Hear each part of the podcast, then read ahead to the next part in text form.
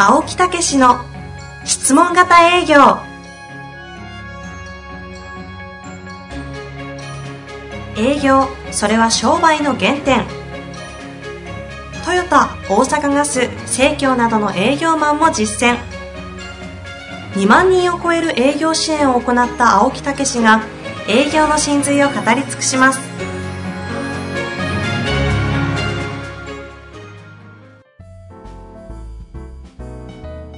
こんにちは、遠藤和樹です。青木武の質問型営業。青木先生、本日もよろしくお願いいたします。はい、よろしくお願いいたします。もう、ヨタ話はないですね。え？え？ね、もうっていうか、連続で？ああ、もう、もう、だってもう話すネタありますまあ、あの、この前ですね、えー仙台から石巻の方へ、ほうほえー大学生に、100人ぐらいのね、大学生にはうん話をしに行きました。これボランティアで。ネタ持ってますね。ほうほう。えーそれ知らないこれです。3年連続ですよね。あもともとは復興ということはいがスタートで、えーそういうことをお手伝いできることって言って、地元でやっぱり学生でね、えー東京へ出てこずに地元の大学に入ってるっていうことで、地元愛が、うんえー強いという言い方もできるし、はいはい。えー地元が好きっていうこともうん いいい話してるのに、キレがないですね。ということもあると思うんでね、そういう人たちにコミュニケーションというのをね、ええー話しに行きまして、はい。そこから、うそれで反響を得て、またそっちの、えー市役所とかからも声かけて、いえーまた行かせていただいたりとかマジ、ね。マジですか？そうそうそう。すごいですねうんで、そこの大学生に3年間、3年目でお話をね、させて、うんうん。へえー行きましたけど、毎年1年生に話するんですよ。え。でやっぱりね、もう本当に日本人っていうか、もうね、あの、そういうコミュニケーションが苦手でね、えー特にこうね、東北なんかっていうと、なかなかそういうこう、人に揉まれるっていうことじゃなあーまあ、くて、東京みたいにね、そうそうそうそういった意味での刺激というかね。そうそう、すごく純朴でいい人、子たちなんですけどね。はいだからそういうところでも、やっぱりコミュニケーションって重要なんだよっていうお話をしてまいりましえ、た。それはね、大学生の1年生の子たちに講義。授業として？そうそう、授業で。ああの、課外授業みたいなもんですね。ですねもう、それでもうね、あの、喋らないの。一回、なんか福岡でしたっけ？九州かなんかでも。そうそうそう、九州大学でもね、やりましたし。九大なんですか？そうそう、中京大学でもやりましたし。結構やってますね、あのね。感想文がすごいんですよ。うんうん。えこういうことをもっと早く知りたかったって十分早いやんみたいな、ね、確かにね。本当ですよね。社会出る前に。そうそうそう、うん、だけどやっぱりこの営業の秘訣っていうのはコミュニケーションをまず回すっていうことなんで、こういうことを今から練習をしたらいいよって言ってね、うんうん。うん、で私はあの青木っていうんでもう昔から関地が一番もうトップに来ててね人人が刺されると。そうそう、刺されて緊張症になったと。ね。だけど、そういうことを実は克服できなかったのが、この法則を知ってコミュニケーションの、これあのね、うん、克服できるようになったんだっていうお話をしてね。えー、ほいでもう結構盛り上がりました。喜んでくれて。無理やり口を開かせながらね、ロープレイさせながら。マイク持ってって。そうそうそう、もう、もうどっちが先生かどっちが生徒かわからんぐらい、うわーみたいなね。いや、いいですね。1そうそうそう年生の時に青木先生の講義聞けるって。そうそう。それで、大体ね、反応が良かったらね、必ず一人二人ね、挨拶に来るんですよ。へええ。ー今年も一人来ました。どんなこと言われるんえですか？ー先生、僕も青木なんです。いや、本当にそこや、そこやないやろ、みたいな。僕も青木なんですって、そ、それだけ言って、帰るなよ、みたいな。いや、ほんでも寄ってきてくれたから、よかったな仕込と。みんだ、仕込んでるな本当ですか？そう、本当ですか？ガクッときて、なんか良かったですとか言ってくれるんかなって、妙な共感力で 僕も青木ですと。当たったやろ、みたいな。ちゃんと質問してあげたんですよ。そうで当たったやろって。まあ、というようなことということでね、えーえーいろいろ活動されていて、ぜひね、学生の方聞いてる方とかね、いたら、呼んでしたら、多分、ボランティアで来てくれそうですんでね。ポッドキャストの質問フォームに。まあね、そうそう、もう、できることはやりますよ。ね。はい。さあ、というわけで今日もご質問ありますので、行きたいと思います。はい。えー青木先生、いつも勉強させていただき大変にありがとうございます。はい。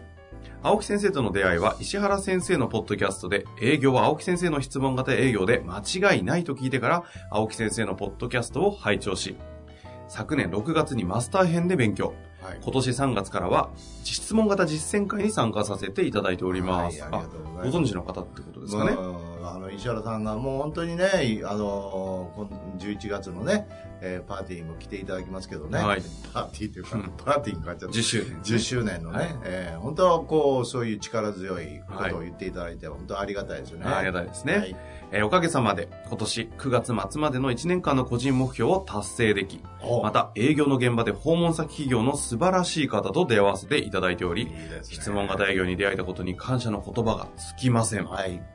今回はありがたくセミナーに参加させていただくため質問をさせていただきます。はい。私は企業の健康管理を担う産業医の専任サービスの営業を行っております。うん訪問する先々で質問型営業を実践する中、例えば3000人以上の従業員を抱える大企業が相手となると、私自身が萎縮してしまったり、説明型になってしまいそうになったりと、自分の気持ちが落ち着いていないように感じます。背景には私の上司が説明型営業であり、いろいろな企業の導入事例を相手に話して納得してもらえるようなスタイルをとっていることもあるかなと思っています。原則はお役立ちであり、人は思った通りにしか行動しないと分かってはいるつもりですが、勉強不足のためこの点についてご指導いただけると助かります。よろしくお願いいたします。はい。え、ほんで何？じじ え、質問は何やったっけ？あの、だ大企業とか、ええ仕事柄、ええ営業に質問型行くんですけど、えあの、すごい数の会社さんとかだと萎縮して、ええつい説明がになってしまいがちと。はい。で、自分が落ち着かない、そわそわした感じのはい。状態になってしまうとはい。課題でござはいいま。す。まず、だから結局、どういうことをニーズとしてるのか、欲求してるのかとかね、そういう声が知らずにですね、全体のバクッとした声の中でですね、スタートすると、うんピントが合わせにくいんですよね。だから、基本的にはお役立ちっていうのは、あ、こういうことを求めてるんで、きっとこのこと、お話は喜んでもらえるという、こっち側のモチベーションというか意欲なんですよね。うんうんうんええ、でこれはね私昔先生に聞いたことですね。それで最初慣れない頃よく実践したんですけど、はい。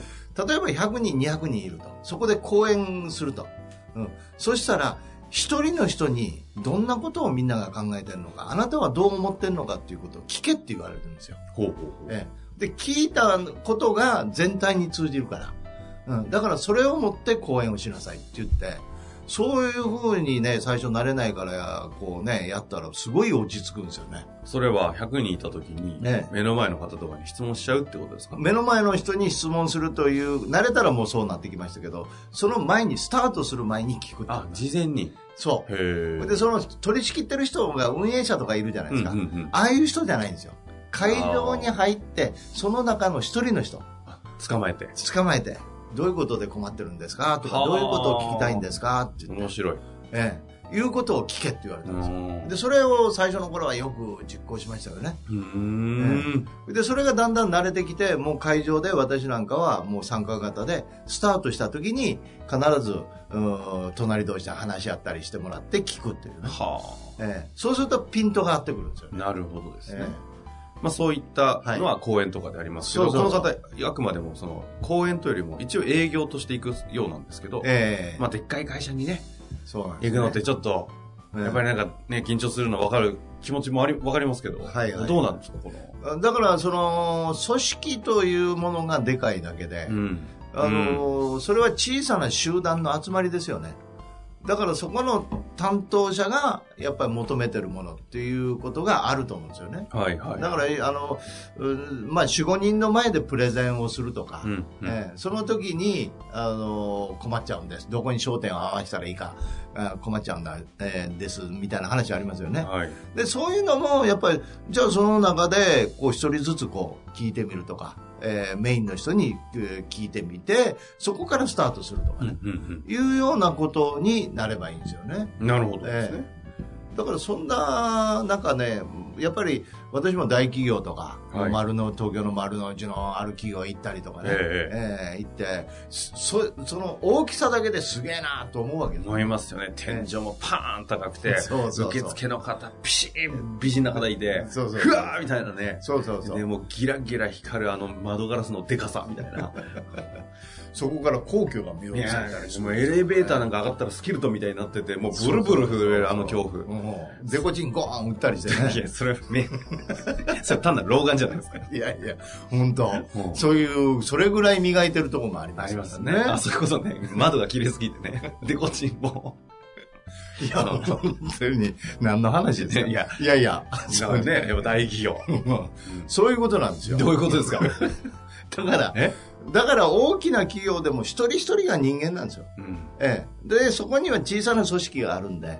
だから、できたらね、ベストはマンツーマンなんですよ。マンツーマンでどういうことを望んでられるんですか、うんというようなことを聞く。それから、あの、人間関係を作る。うん、仲良くなる。はい。相手のことを聞く。ええ、そうすると、そこに人が存在、あ、人なんだなっていうことが分かり出すんですよね。それがものすごい重要なんですよね。なんかこう、組織っていう人間みたいに思っちゃうんですけど、一人一人は気持ちを持った人なんですよね。はいはい。ええそれでそういう感覚が分かると、すごいざっくばらんに聞けるようになったりするんですよね。うんええで、それができなければ、集団であれば、3人、4人とか、えーいう上司の方もやっぱりね、あの難しそうな顔してたりすると思うんですけど、うんええ、だけどそういう中でお役に立ちたいんでちょっと聞かせていただけませんか？どういうことですか？とかいうようなことをねあのきちっと話をすると。はい。いうことになればもうそんな難しくはないと思うんですよ、うん、だから問題はやっぱりビビっちゃうってことですよね。そういう組織とか、うん。ええ、いうことでまあ同じ人なんだはい。ということを思っていただければ聞くということが出始めるだからビビっちゃって聞けないっていうことが問題なんですよね、うん。ビビっちゃって聞けないから説明になっちゃう。そうそうそうそう。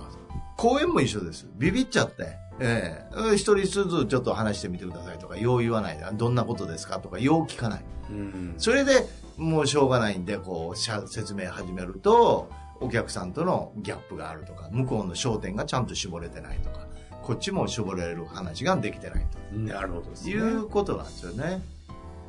この方に、ええ。なんかこう、一言、まあ実践会もね、出られてるんで、アドバイスいろいろいただいてるんでしょうけど、えなんか一言アドバイスあるとしたら、どえいや、んなもう十メッセージになり分ますか？成果を上げてられるから、うんうんうん。もう達成もしてるでしょ？そしていい社長とも出会ってとか、ですね。すごくいい風になってるでしょ？確かに。同じ人ですから。う。んええ。だからそういう意味で、あの、形に惑わされることなくね、うんやっぱお役に立ちたいっていう心からの気持ちで、やっぱり聞けないときは聞く。大変失礼ですけどとか、お役に立ちたいんでという言葉を挟みながら聞くということをやれば、もう全然問題ないと思う。なるほどですね。やっぱ原点回帰ですね。そうなんですこういう時こそ。ええ、そういうことなんですよ。もう原理原則はもう一緒ですし、やり方も全然変わらないんですよ。マスター編でもね、聞いてくださってるっていうふうに言ってますので、ええマスター編で言うなら、お役立ちの精神のあの、神回と、あの、ポッドキャストの無料で言うなら、あの、大阪の1回目、えあのあたりがね、そうちょうどその感覚を思い出すにはいい内容になってますので。ああ、これ分かりますか？今の聞いてて。わかんないですか？分かるのかな？わと思ってかんないですかね。まあまあ、そういうことですね。はいええそういうようなところで、ええ一応今日は終わりたいというふうにね。いや、だから、なんで、じゃあ13分で終われ言うたんやいやいやいや、いきなり打ち合わせみたいな喋り方するのはやめてください。そして MC みたいな、何ですか今の？いやいや、そう燃え出すから。燃え出すから。自分が、自分が燃え出すおから。役立ちしたくなりますもんね。そうそうそう。だからストップかける確かにもうす、ね、あんだけもう、ま、あの、終われって言ったのに、今度私が伸ばすっていうね。失礼しました。終わりたいと思います。はい。ありがとうございました。ありがとうございました。